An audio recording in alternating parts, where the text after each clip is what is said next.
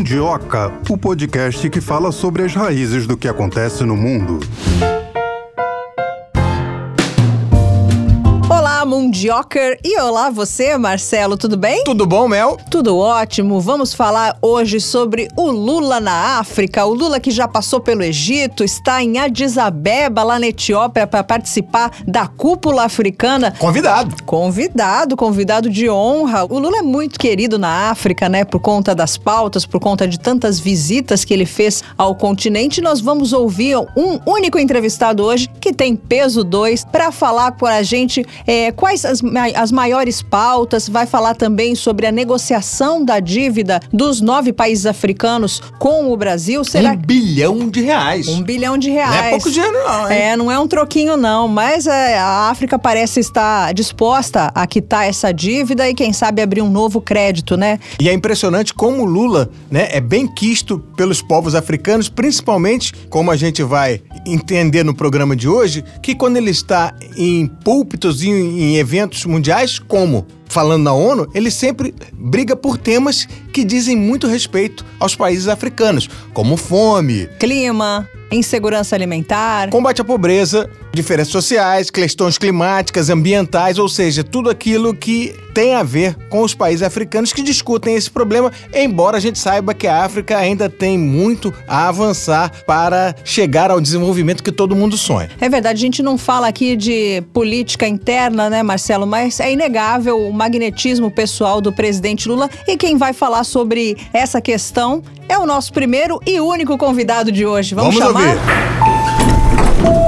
A gente tem o prazer de conversar mais uma vez aqui no Mundioca com Orlando Vitor Murrongo, ele que é licenciado em Relações Internacionais pela Universidade Privada de Angola, mestre em Relações Interculturais pela Universidade Aberta de Lisboa, pós-graduado em Direito das Migrações pela Universidade Autônoma de Lisboa e também doutorando em Estudos Globais pela Universidade Aberta. Tudo bem, Orlando?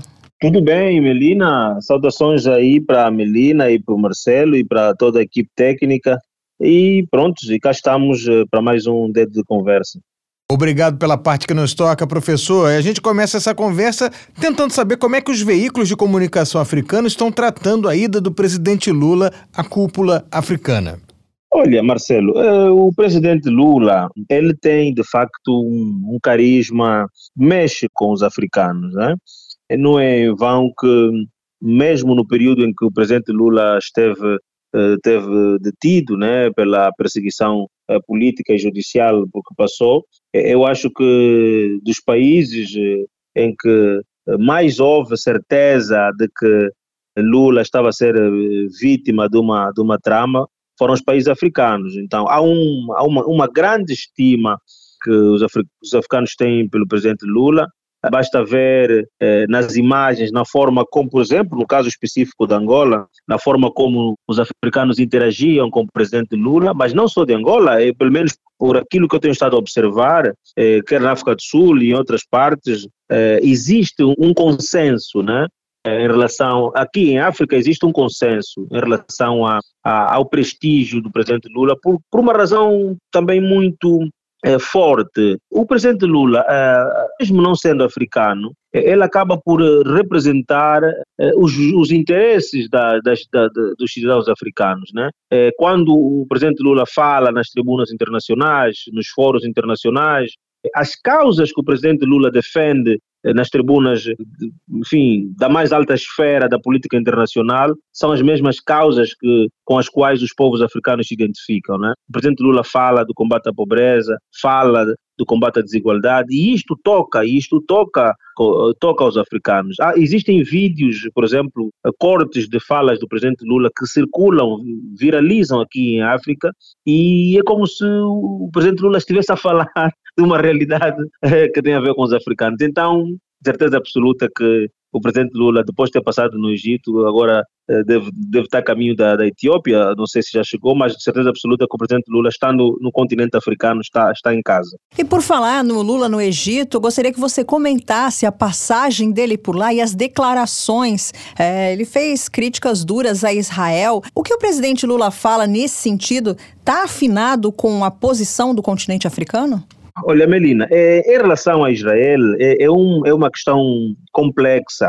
É, é claro que uh, o cidadão comum em África, é difícil encontrar um cidadão comum em África que, que, que não se solidarize com a Palestina. Nas conversas de bar, uh, nas ruas, no, nos transportes públicos, pode-se afirmar que 99,9% dos africanos são solidários com a Palestina e condenam uh, os atos de, de, Israel. A, grande questão uh, é que a União Africana, ao contrário do, dos seus propósitos, uh, ou seja, da, das bases que estiveram na origem da sua fundação, os líderes dos, dos países que compõem a União Africana nem sempre falam, nem sempre atuam como um bloco. Isto por quê? Porque, para lá uh, dos interesses comuns uh, da organização, existem agendas, uh, muitas vezes agendas particulares dos líderes. E há um, há um exemplo muito emblemático relativamente a esta questão de, de Israel com a África. Né? E falamos de, numa outra ocasião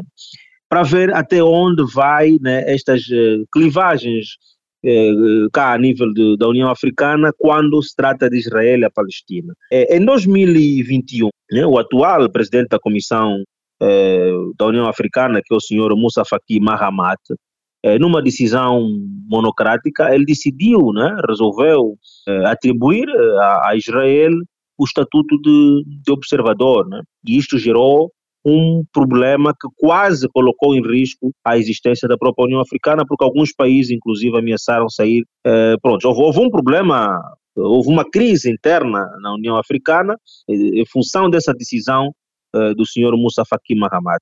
Lembro-me lembro da, da posição da África do Sul, eh, da Argélia, do Zimbábue, da Namíbia, do Botsuana, eh, criticaram duramente eh, esta decisão na altura e que depois, em 2022, eh, o senhor Moussa Faki Mahamat teve que recuar da decisão e anulou-se então a, o papel de, de, Israel como observador da União Africana. Ou seja, existe uma forte resistência dentro do continente africano em relação ao que representa Israel para com a Palestina. Por quê? Porque o direito do povo palestino, por incrível que pareça, né, isso é pouco divulgado, é, a própria, a, o próprio ato constitutivo da, da União Africana faz menção da defesa né, do direito do povo palestino. E este foi um dos elementos que os países contestatários usaram para contrariar eh, o Moussa Faki Mahamat, porque eh, a ocupação dos territórios palestinos por parte de Israel é, é um, é um ato que representa uma, uma antítese daquilo que uh, significa, daquilo que representa a União Africana. Né? A Carta da União Africana é, é clara em relação a isso, né? condena de forma veemente. Daí que, é, quando o presidente Lula dirige essas críticas à, à, à ação do regime sionista em Israel contra o povo palestino, é algo que, com, com o qual a maioria esmagadora dos líderes, mesmo os líderes africanos que por, por questões de agenda uh, têm que uh, se posicionar uh, de forma pouco clara em relação à, à condenação veemente contra Israel, ainda assim, daquilo que são as suas posições individuais, é, é quase que uníssono, né? A crítica contra Israel, a defesa da Palestina, é quase que uníssono. É, para ter uma ideia, o mesmo indivíduo que o, o senhor Moussa Faki Mahamat, que em 2021 eh, quase tornou Israel num membro observador da União Africana, vem hoje a dirigir críticas, né? por incrível que pareça, já teve pronto, a serenidade e a, e a, e a coragem de dirigir críticas contra, uh, contra Israel, já faz recomendações a um cessar-fogo humanitário, o respeito pela, pela política do, dos dois Estados, uh, mas isto é muito, é muito, é muito pouco, porque Porque eu, enquanto analista africano, eh, o que eu esperava, por exemplo, que toda a União Africana apoiasse em bloco a decisão da África do Sul, por exemplo, né? É, a iniciativa que a África do Sul teve, a iniciativa pioneira, né? Que a África do Sul teve em apresentar, portanto, a participação contra uh, o Estado de Israel na ONU, no meu ponto de vista, devia ter sido eh, suportada, devia ter sido abraçada por toda a União Africana. Mas, eh, provavelmente, conhecendo eh, as questões outras que estão por detrás das engrenagens, dos interesses, a nível das lideranças africanas, se calhar seria esperar demasiado que assim fosse. mas pelo menos do ponto de vista oficial, daquilo que são que são os comunicados oficiais dos governos africanos, não existe, até agora, não existe nenhum Estado africano que tenha emitido um comunicado vá lá, a favor de Israel. Né? O máximo que ocorre, o que tem ocorrido, é, em alguns casos, é o silêncio de alguns líderes, às vezes aquela, aquela posição indefinida, né? Mas nunca, em momento algum, foi, foi manifestado do ponto de vista oficial, dentre os, os 55 Estados da União Africana, nenhum emitiu algum comunicado ou alguma posição favorável a Israel, como temos visto uh, no, no, Ocidente. Né? Pelo menos isso já, uh, já serve para alguma coisa. Nessa cúpula da União Africana, quais são as grandes pautas que foram apresentadas até o momento? É, em princípio, as questões do fundo, as questões do, a questão do fundo uh, desta 37ª cúpula de chefes de Estado do governo da União Africana tem a ver, uh, giram em torno da paz, uh, da segurança e da integração regional. É? Este é o lema do fundo desta, desta, desta cúpula. No entanto, para além desta, desta, desta linha orientadora desta cúpula, temos um, um, tema que, inclusive, já deve estar a ser ministrado né, em forma de palestra, eh, e vai ser eh, ministrado pelo presidente da, da Etiópia, não só na qualidade de, eh, de, líder do país anfitrião, mas também, portanto, o presidente da Etiópia, o senhor uh, Saleh Work Zeude, ele é, portanto, uh, é presidente do grupo de peritos da Unesco, né, uh, responsável pelo relatório de 2021 sobre o futuro da educação. Então, o presidente anfitrião, o presidente etíope, vai ministrar uma palestra que já deve estar a decorrer, eh, subordinada ao tema Educar um africano eh, adequado para o século XXI. Portanto, um tema um pouquinho extenso, né, na minha perspectiva, essa é uma crítica que eu faço, porque o tema está muito extenso. Construir sistemas educativos resilientes para aumentar eh, o acesso à aprendizagem inclusiva ao longo da vida, eh, de qualidade e relevante em África. Ou seja, há um tema sobre a educação que vai ser apresentado pelo presidente do país anfitrião né, eh, e que, portanto, encaixa-se naquilo que é a linha eh, principal eh, desta cúpula, que gira em torno da paz, da segurança e da integração regional. São questões, são chaves muito interessantes, muito bonitas, mas que, eh, infelizmente, têm sido quase que de forma reiterada, tem ocorrido isso de forma reiterada, que de facto a nível do continente africano eh, são elaborados projetos muito interessantes, muito, muito bonitos, né? com lemas muito interessantes, mas as lideranças do continente, a própria União Africana, tem pecado pela execução destes, destes programas, destas agendas, são muitas agendas, por exemplo, como se não bastasse a agenda 2030 e já temos uma, uma agenda 2063, quer dizer, há, há uma série de projeções de médio e longo prazo e em dado momento acabam por se revelar como irrealistas ou que, ou que não, não refletem é, aquilo que são as, as necessidades é, urgentes e candentes que as populações do continente atravessam. E, e um dos grandes é, fracassos que se pode eh, salientar aqui no concerne a esses projetos eh, ou essas projeções que têm sido feitas a nível da África, por exemplo, é o famoso NEPAD, né? que é a nova parceria para o desenvolvimento de África. Isto foi lançado em 2001. Né? Imaginem que até a presente data, né, muitos, muitos dignatários que estiveram envolvidos nesse programa, eles próprios, depois, ao longo dos anos, expressaram sentimentos de, de, frustração e de decepção, em alguns casos porque queixaram-se da falta de financiamento. Por exemplo, há uma famosa declaração do antigo presidente senegalês Abdoulaye Wade, que em 2004 lamentou né, sobre a questão do, portanto, da, da, falta de resultados tangíveis a nível da NEPAD. Eh, por exemplo, também o presidente eh, George Taylor também expressou este, este, este, portanto, este, esta decepção e, e, e, há aqui uma questão que, a nível da NEPAD, por exemplo, colocou-se uma questão que tinha a ver com o financiamento. Elaboram os projetos muito interessantes e depois eh, o setor uh, privado uh, do continente africano, os bancos, uh, os financiadores, em determinado momento, não proporcionam o, o, apoio necessário, muitas das vezes, para a execução desses projetos. Né?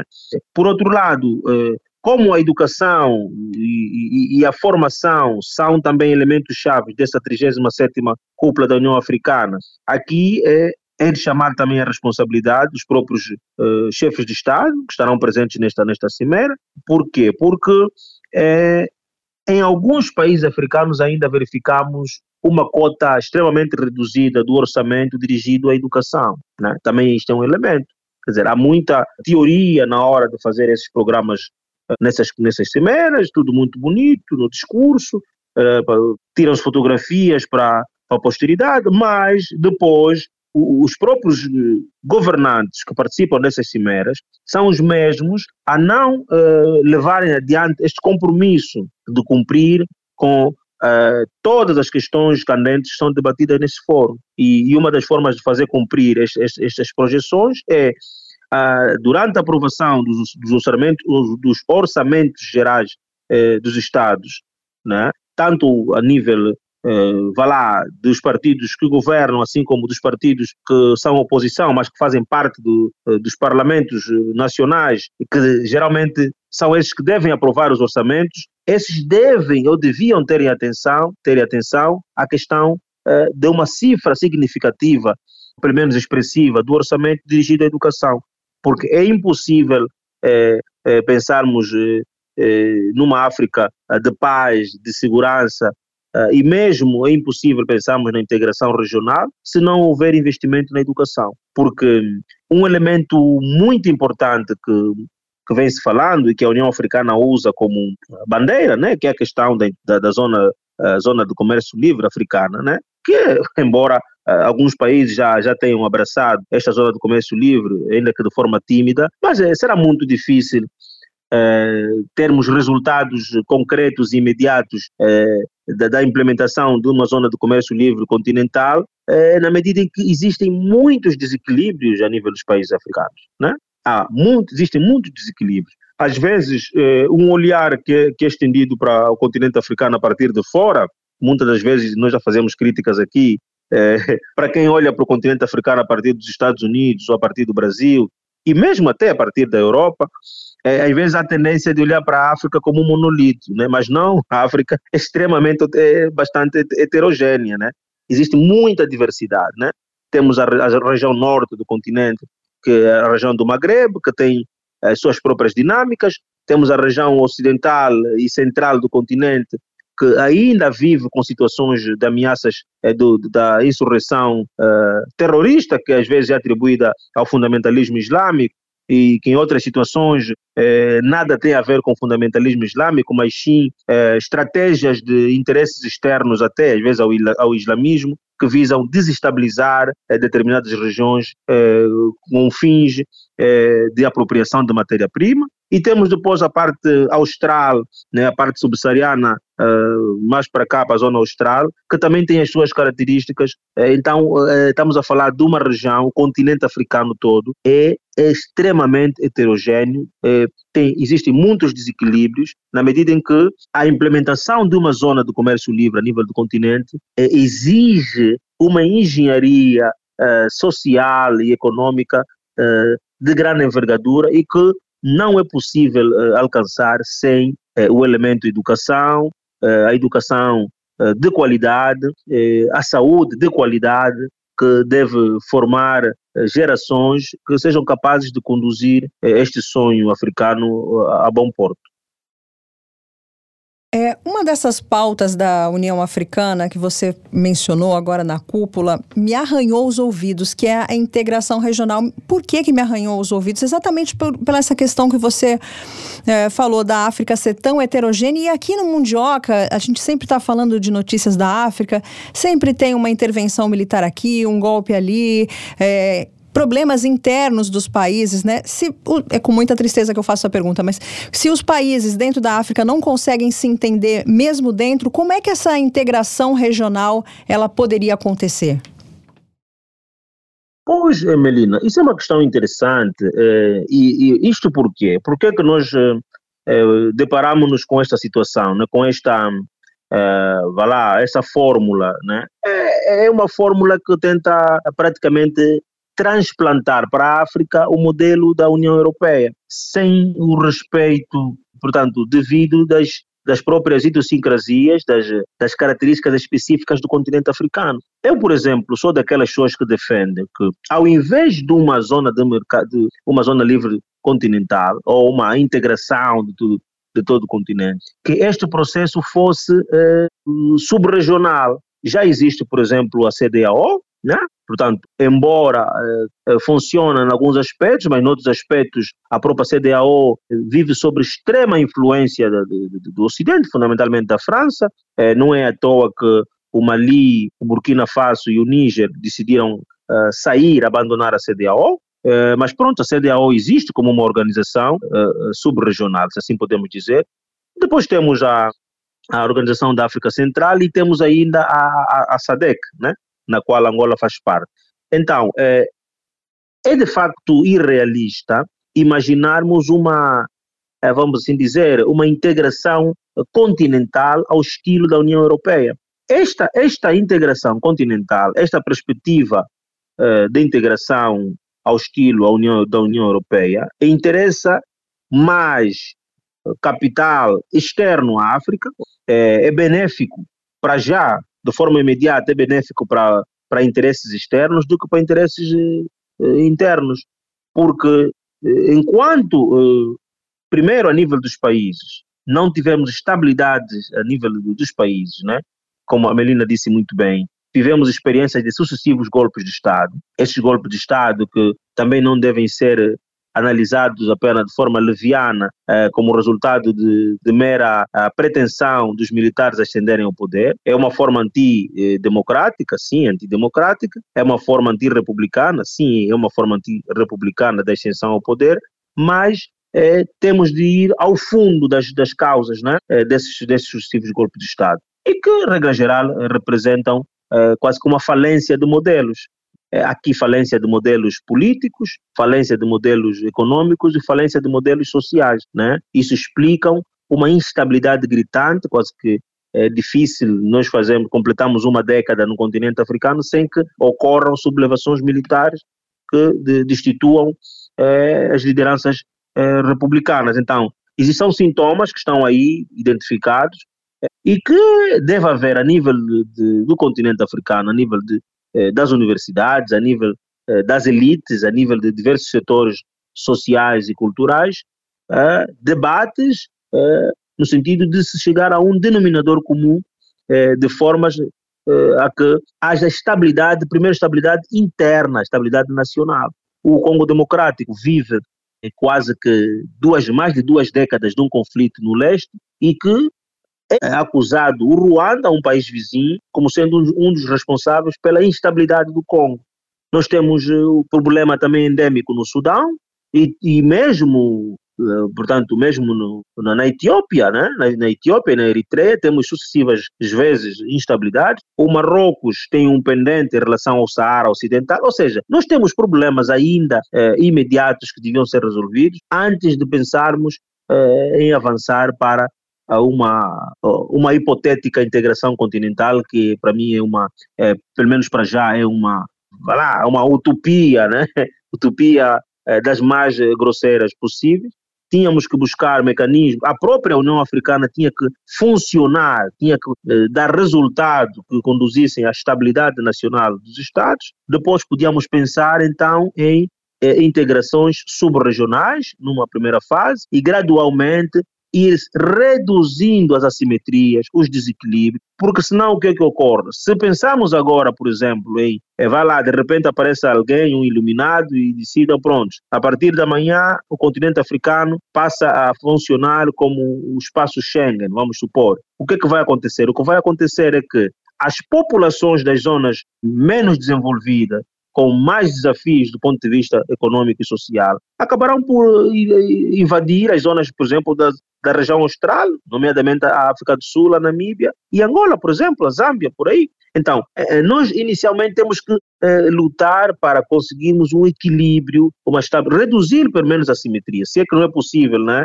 seria, se calhar, perfeccionismo da minha parte, sonhar que a, a, o continente atinja um, um nível de igualdade plena entre todos os países. Eu acredito, não sei, se calhar um dia, num futuro longínquo, isso venha a ocorrer.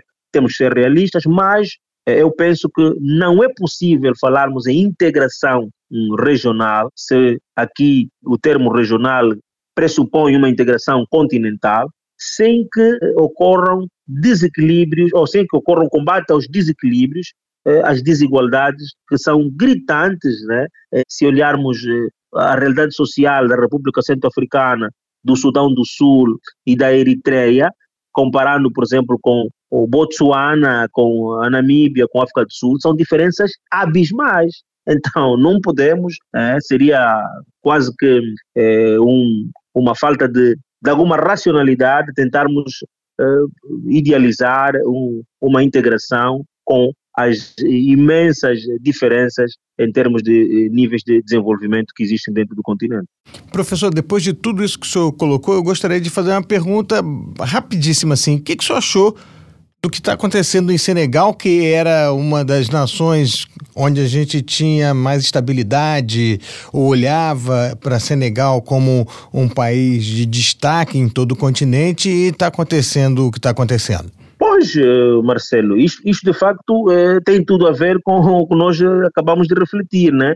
que é, é a, pronto, a forma tão efêmera como nós ainda em África vamos verificando os processos o presidente Macky Sall, pronto, que do ponto de vista constitucional já não tem pronto, possibilidade de, de se reeleger. Ele, o Macky Sall, que foi um dos eh, proponentes do, do, modelo neoliberal para a África, né? um dos países, o Senegal, se por um lado verificou algum nível de crescimento eh, em termos de infraestrutura, mas por outro lado, eh, na vertente social, e como quase sempre ocorre né, eh, nesses, nesses modelos que vão sendo ensaiados na vertente social e econômica. As, portanto, as dificuldades dos cidadãos no dia a dia continuam abissais, tanto é assim que o, o seu principal rival político, que foi inclusive condenado, que está detido, né, anda, anda detido eh, por um crime, um crime comum, então, que ocorreu de uma forma muito muito estranha, né? O indivíduo foi a um salão de beleza, supostamente terá uh, é acusado de ter praticado um crime comum numa circunstância dessas, em, portanto, num contexto de véspera de, de, de período eleitoral, né?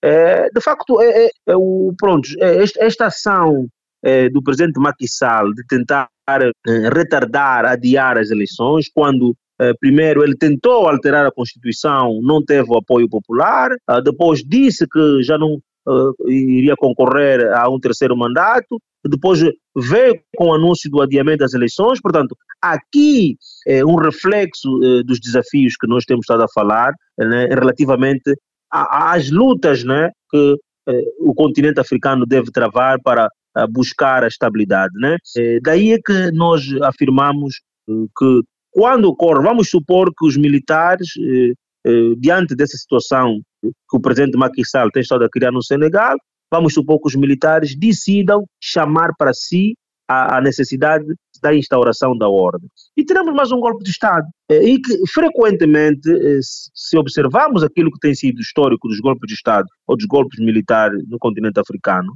tem sempre eh, questões políticas do fundo, não existem razões eh, políticas do fundo ou porque às vezes os militares e os cidadãos constatam que um determinado líder é excessivamente subserviente aos interesses ocidentais, né? como vimos muito isso ocorrer na África uh, colonizada pela, pela França, e existem fontes, por exemplo, que agora fazem menção em como o presidente do Senegal, o Macky Sall, obteve o apoio do Anthony Blinken, por quê? Porque eh, nós eh, verificamos eh, a nível da, daqueles países que têm alguma autoridade, entre aspas, de pressão sobre o continente africano. Quando um determinado presidente africano sente que tem o apoio internacional, sente que, no fundo, ele está a governar eh, tranquilamente porque tem aliança com os Estados Unidos ou com a França, esses presidentes eh, geralmente eh, acabam por sentir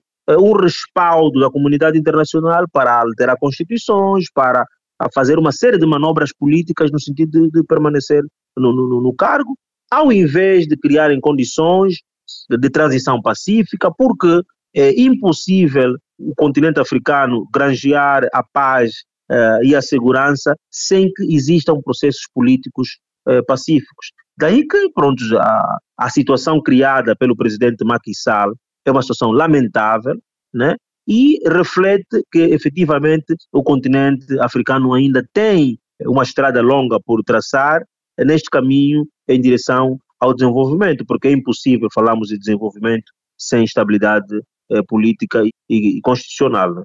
Uh, Orlando, você teme que, uh, frente a isso tudo que a gente está falando, dessa instabilidade, os Estados Unidos ou a França, os Estados Unidos, na maior parte das vezes, né, tente é, empurrar a goela abaixo desses países africanos a democracia deles? Olha, é, Melina, a democracia ocidental ou a democracia liberal é, já ficou provado e pronto, para quem tem o um mínimo de de, de idade, de maturidade, algum, algum grau de inteligência, já percebeu que esta é uma democracia que vale é, para a realização do interesse dos grandes grupos econômicos ocidentais, né? Por isso que essa democracia ela é bem entre aspas que eu, né? Você entendeu? Exatamente. Por exemplo, por exemplo, nós temos eh, uma situação evidente, das mais transparentes e claras que existe, é a questão do Egito, né? Quer dizer, hoje eh, parece que a comunidade internacional esqueceu que, por exemplo, o presidente Al-Sisi é um golpista. O presidente Al-Sisi é um golpista, é um militar que fez um golpe contra o líder da Irmandade Muçulmana, que era o presidente eleito pelo povo. E este golpe foi dado com a anuência dos Estados Unidos e da França, e que meses depois venderam armas, armamento de ponta, ao Al-Sisi, que era o chefe militar. Então, daí para dizer que é, em determinadas situações, essas, a instabilidade do continente africano, dos países do continente africano, também estimulada por potências externas.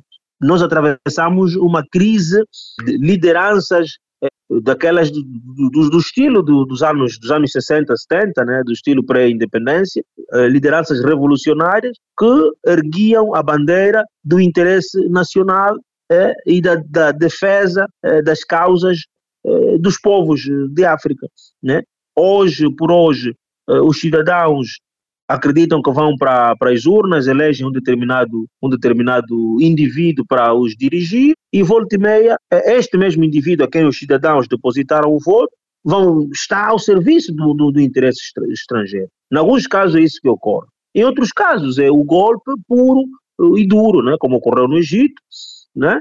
Pronto, e agora aqui uma disputa de, de, de interesses, né? Existem golpes do estilo ao do Al-Sisi, há sublevação militar no Mali e no Burkina Faso eh, e, e, no Níger por outras razões, são sublevações militares que vêm demonstrando que eh, visaram interromper um processo de neocolonização, né? por um lado, existem essas duas vertentes, né? embora em qualquer um dos casos não estamos a falar de golpes de Estado, estamos a falar de interrupção de processos uh, republicanos. Mas, se por um lado uh, temos o caso do Al-Sisi no Egito, que é um golpista uh, bonitinho, cheirosinho, porque ele preserva os interesses dos Estados Unidos e de Israel, porque o Egito é um país, um país extremamente importante para a segurança de Israel, Daí que um indivíduo que fazia parte da Irmandade Muçulmana, que até eh, na perspectiva do Ocidente de Israel é uma organização perigosa, embora este indivíduo tenha sido eleito pelo povo, né? É, na, na, na, base daquilo que é uh, dos primados mais uh, sagrados da democracia que o Ocidente defende, que é a eleição, que é a decisão do povo na escolha de um dirigente. Se lermos nos livros de diversos autores ocidentais, se, se ouvirmos os discursos dos mais renomados democratas nos Estados Unidos, vão falar que a, que, que, a eleição é, é importante e é sagrada. No entanto, tivemos no Egito um senhor, Mohamed Morsi, que foi golpeado, né? um indivíduo que foi eleito, simplesmente foi destituído.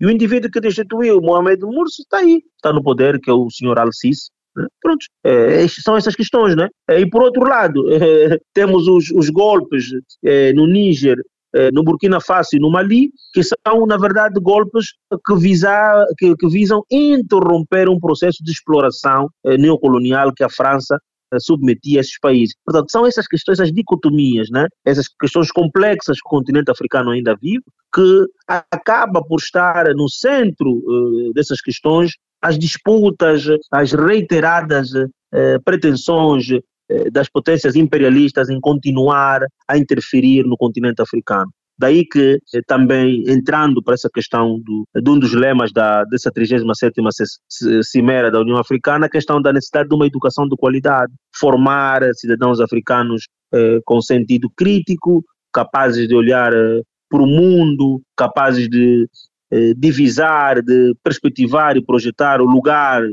dos países africanos no cenário internacional e, fundamentalmente, a necessidade de se preparar africanos capazes de defender e preservar os seus próprios interesses. Bom, professor, vamos voltar aqui e falar de amizade, né? A gente já está falando assim de temas mais duros, embora sejam verdadeiros e, e reais, né? Essa visita que o presidente Lula está fazendo à África, né? O senhor colocou que ele é amigo do continente. Angola já é um país irmão do Brasil, muito ligado pela história, né? Não só pela língua, né? Os demais países africanos, eles podem se tornar uma Angola futuramente em relação ao Brasil? Olha, Marcelo, eu, eu costumo dizer eh, dos países não foi colônia eh, de, de alguma região da África, se olharmos para o sistema internacional, para aqueles países que nunca tiveram colônias no continente africano, o país que tem condições privilegiadíssimas para estabelecer parcerias com qualquer país do continente africano é o Brasil.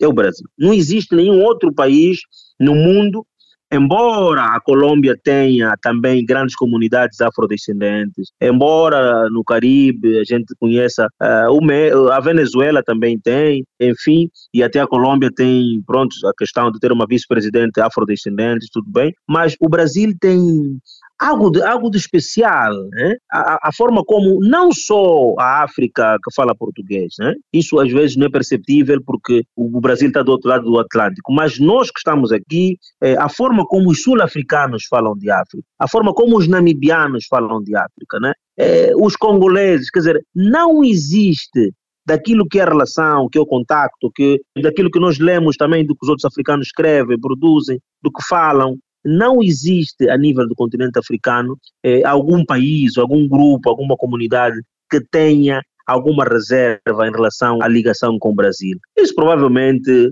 não sei se podemos associar questões eh, de fórum espirituais, metafísicos, né, pelos milhares e milhares de antepassados nossos que foram para o Brasil, mas de facto esta questão, quando se fala da amizade dos africanos para com o Brasil, é, é uma amizade verdadeira, profunda e sincera. Daí que é, o Brasil, é, os presidentes anteriores ao presidente Lula desperdiçaram décadas, décadas de, de aprofundamento de relações entre a África e o, entre o continente africano e o Brasil.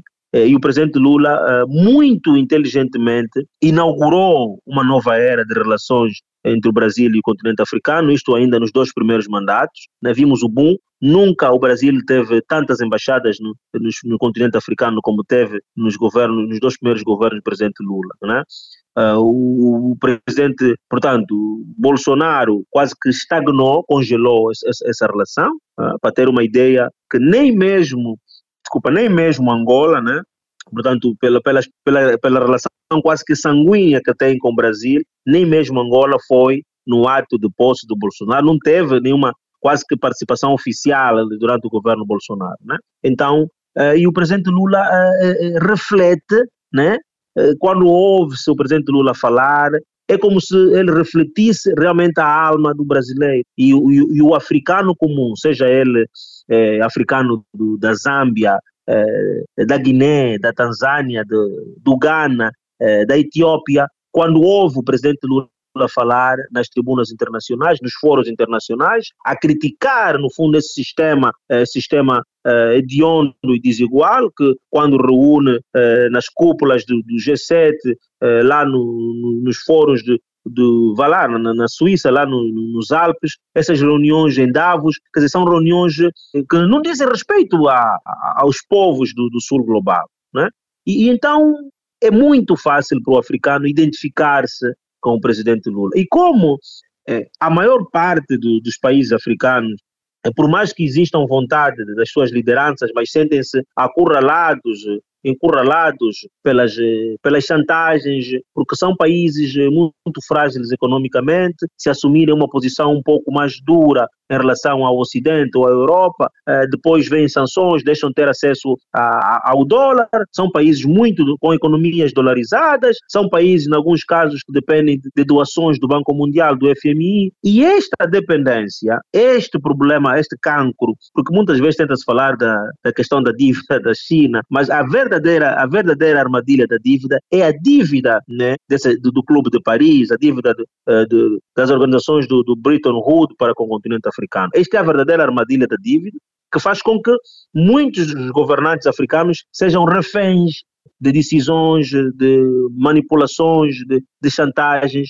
E então, quando os africanos, os cidadãos africanos, vejam um presidente Lula a fazer crítica, a dizer para aquela elite eh, eh ocidental de que é preciso discutirmos a questão do combate à desigualdade, é preciso falarmos do combate à fome, é preciso falarmos da questão do desenvolvimento do sul global. É impossível que um africano não se identifique nas palavras do presidente Lula. Daí que é uma amizade, né? é uma amizade sincera e verdadeira, e o presidente Lula Uh, para além dessa a deslocação ao Egito, serviu também para celebrar os 100 anos de relação diplomática entre o Brasil e o Egito, é? 100 anos, celebram 100 anos em 2024, e por outra, eh, eh, na União Africana, o presidente Lula eh, desloca-se a convite da União Africana, né? basta, basta olharmos que o Brasil teve um papel determinante para o ingresso do, do Egito e da Etiópia nos BRICS, e a presidência, a presidência brasileira no G20 foi fundamental para que a União Africana passasse a ser, então, membro do G20. Quer dizer, isto é uma relação uh, de afeto recíproco, mas não estamos a falar, não estamos a falar só de afetos, né? Não estamos a falar só de afeto. As relações entre, entre os Estados não são feitas só dessas questões uh, simbólicas e afetivas. Também, o, o que, é que o presidente Lula quer transmitir para os brasileiros com a recuperação deste, deste elo, que eu acho que é um elo legítimo, né? Porque um líder brasileiro que se preze deve eh, manter um elo eh, permanente com a África, pelo facto do, do continente africano eh, ter contribuído significativamente na construção da nação brasileira. E o que, é que o presidente Lula faz? Qual é a mensagem que ele quer transmitir aos brasileiros, aos empresários brasileiros, quando aproxima-se, eh, quando recupera esta relação? Ele quer criar condições e cria condições para que as empresas brasileiras possam se expandir para os, para os, países, para os, países, para os países africanos. Né? Até porque eh, existe uma grande aceitação eh, da produção, eh, quer do, no concerne à produção do gado, à produção agrícola. o Brasil tem um setor industrial que é muito avançado, muito mais avançado do que muitos países do continente africano. Ou seja, enquanto nós deparamos um, os Estados Unidos, a Europa como sendo mercados saturados, o, o, o continente africano oferece também para os, para os, empresários brasileiros oportunidade de expansão de mercado, né, de realização de trocas comerciais, portanto, uh, favoráveis, né, de, com base no, no respeito, no, no interesse uh, mútuo. Daí que hum, eu penso que o presidente Lula vem fazer exatamente a, a defesa do, do, modelo de, de administração eh, do Estado brasileiro, do Estado da Federação, né, que nunca nenhum outro presidente do Brasil foi capaz de fazer. Ao mesmo tempo que ele preserva esta, esta herança de, de, uma grande parte dos brasileiros afrodescendentes, ele cria também oportunidade para a burguesia brasileira, por que não? Para o agronegócio, para outros setores, eh, entrar em Angola, eh, na Zâmbia, na África do Sul. Eh, sabemos que há muito, eh, muitas trocas comerciais entre o Brasil e a África do Sul, Brasil e o Egito, e o Brasil, Brasil para muitos países do, do continente. O que, o que falta, eh, em alguns casos, é, é mais confiança da parte do empresariado brasileiro, porque o continente africano, e é uma coisa que deve-se lamentar, que a mim, pelo menos, envergonha bastante, quando, por exemplo, um conflito na, entre a Rússia e a Ucrânia afeta a questão alimentar em África. Quer dizer, um continente que tem uma imensa extensão de terra arável, um continente que simplesmente precisava que os estados eh, de cada país eh, adotassem políticas eh, assertivas no concerne à massificação da agricultura, e vemos afetados eh, no concerne ao preço do trigo, ao, preço de uma série de insumos agrícolas por causa do conflito entre a Rússia e a Ucrânia. Quer dizer, isso é um absurdo. Isto é um absurdo. Então, está aí, por exemplo, o setor da agricultura, e o Brasil é muito uh, experiente nessa questão agrícola, né? Uma grande oportunidade né, para para a entrada de empresários brasileiros. Quem fala da agricultura propriamente dita pode falar também da produção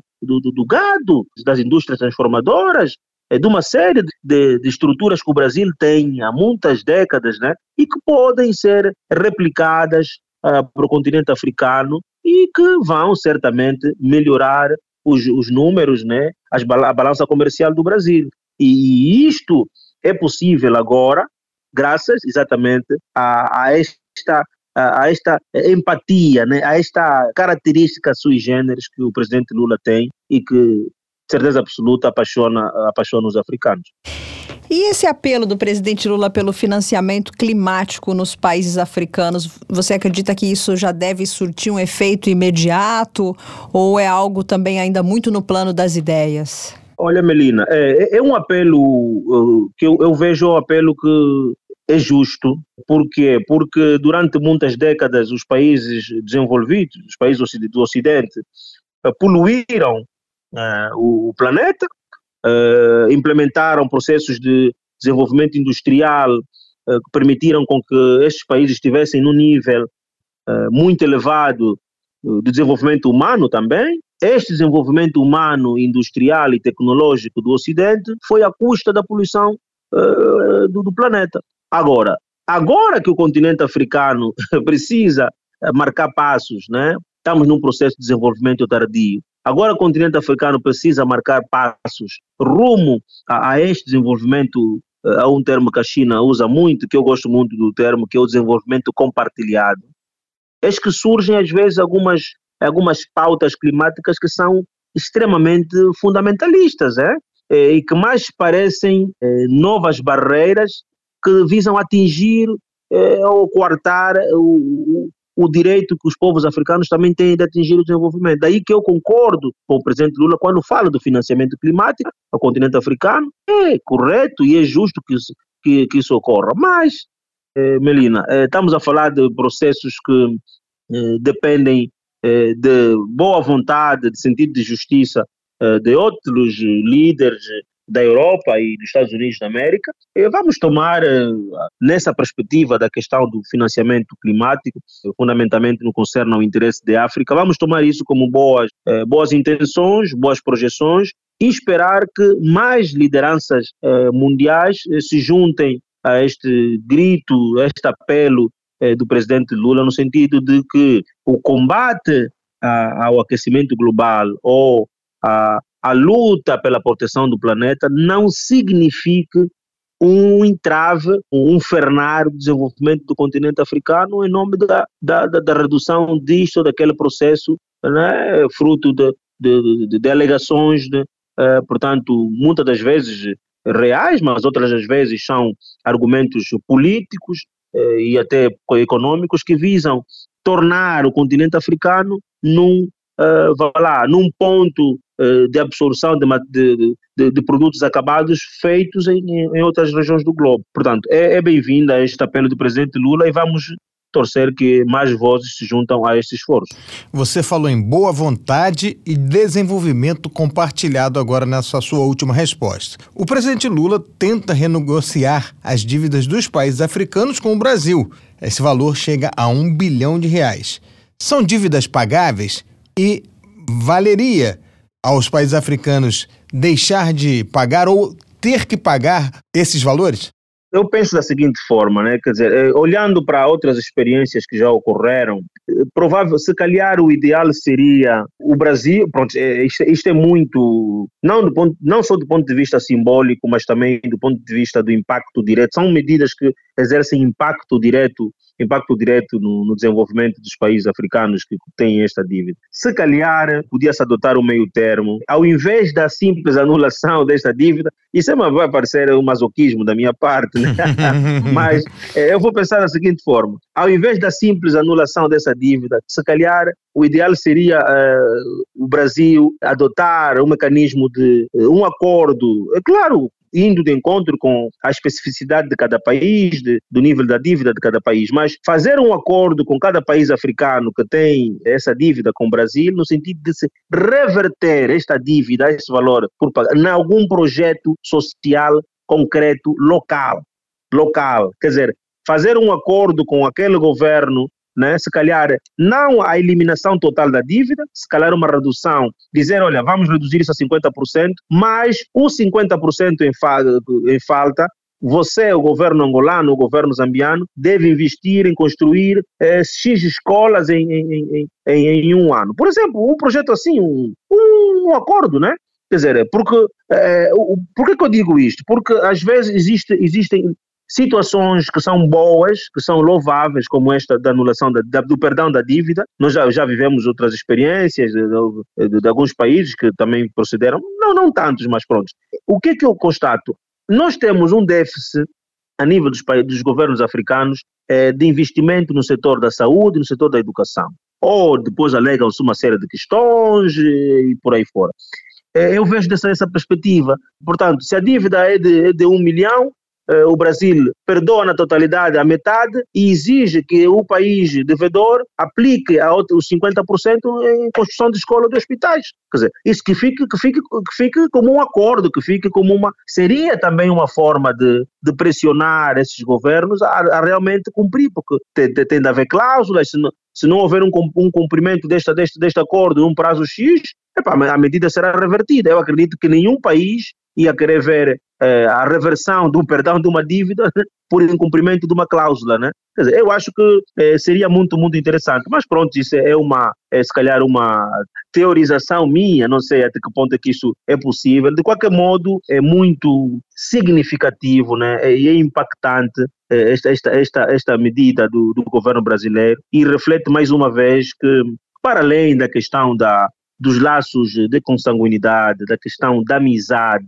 existe eh, da parte do presidente Lula uma característica natural de liderança eh, do sul global. Né? O presidente Lula atua hoje, se formos a ver nas posições que assume, e vimos mesmo em relação à questão, à questão do, do conflito também, do conflito israelo-palestiniano, eh, o presidente Lula hoje atua, né, assume uma posição de, de líder do, do sul global. Né? A nível do sul global, a menos que queiramos extrapolar o conceito de sul global, sairmos da esfera da, da delimitação geográfica e, e abarcar, abarcar, abarcarmos a, a, delimitação política, vamos incluir a Índia, a Rússia, a, pronto, e a China nessa perspectiva, mas de qualquer modo, mesmo em contexto em sede de, dos BRICS, o presidente Lula continua a representar eh, uma liderança de extrema importância na defesa eh, eh do interesse eh, na condução até, porque o presidente Lula influencia eh, muitos líderes africanos, eh?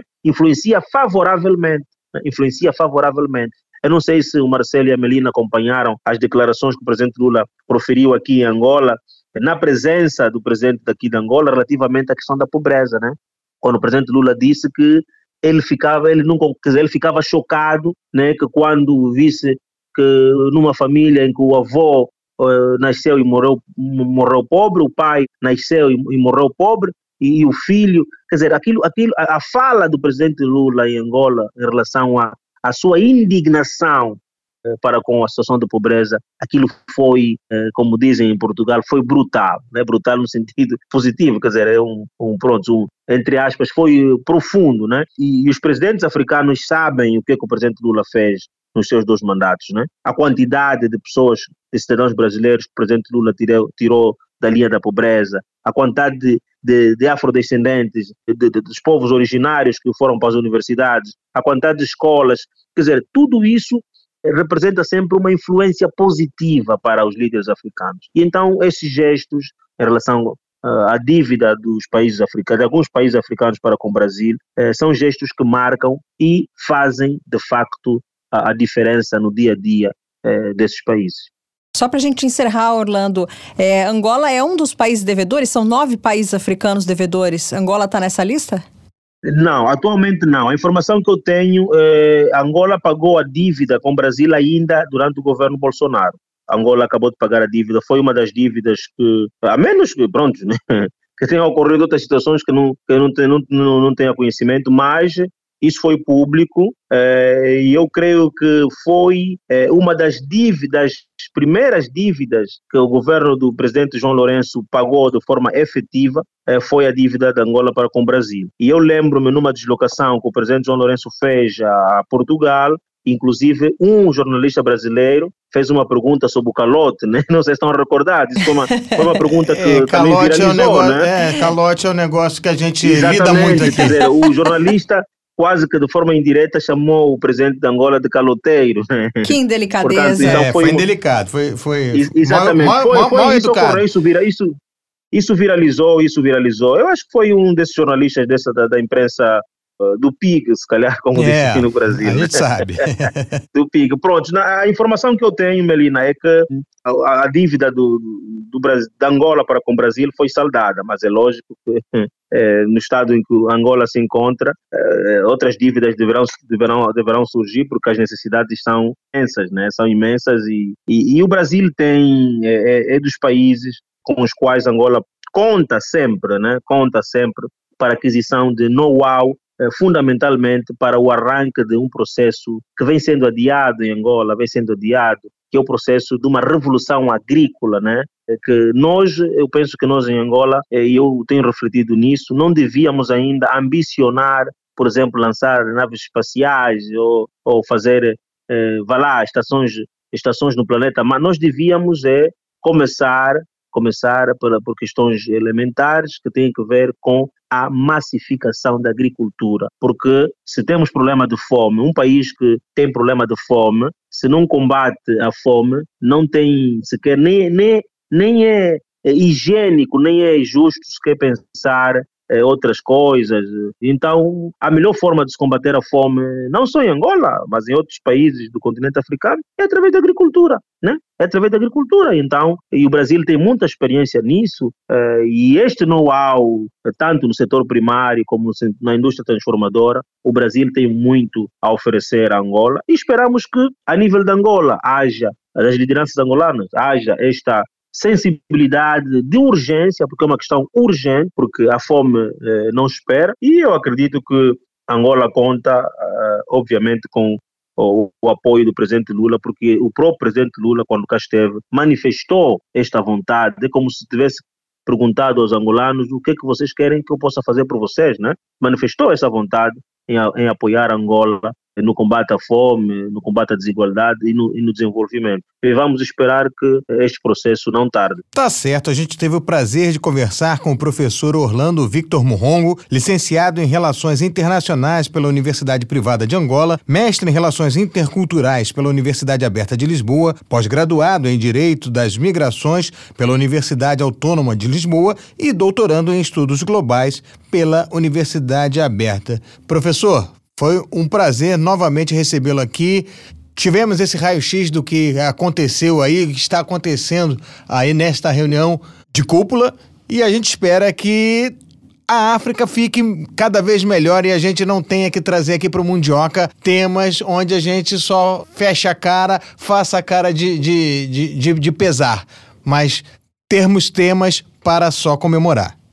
Muito obrigado, Melina. Muito obrigado, Marcelo, mais uma vez por essa oportunidade. E vamos, de facto, torcer e esperar os resultados dessa 37ª cúpula do chefe de Estado e do governo africano se reflitam eh, efetivamente em questões concretas e positivas para os cidadãos africanos. Muito obrigado uh, por essa oportunidade e saudações a todos os irmãos aí no Brasil, do outro lado do Atlântico. Obrigado, Orlando. A conversa foi uma delícia. Até uma próxima. Obrigado, Melina. Obrigado. Até a tchau, próxima. Sexta-feira terminamos muito bem. Muito bem. Você sabe que tem gente que diz que a sexta-feira falar sobre o continente africano é o filé mignon do Mundioca. Só lembrando que hoje, por causa desta entrevista com o professor Orlando, a gente não apresenta o quadro Mundo Bizarro. Mas temos hoje sim os lembretes. Tem o nosso recadinho, Mundioca com K no Twitter. Curta, comente, compartilhe. E o Instagram, mundioca.podcast. Converse comigo, mande um recadinho e a sua sugestão. Beijos, bom fim de semana. Beijo, pessoal. Até a próxima. Mundioca, o podcast que fala sobre as raízes do que acontece no mundo.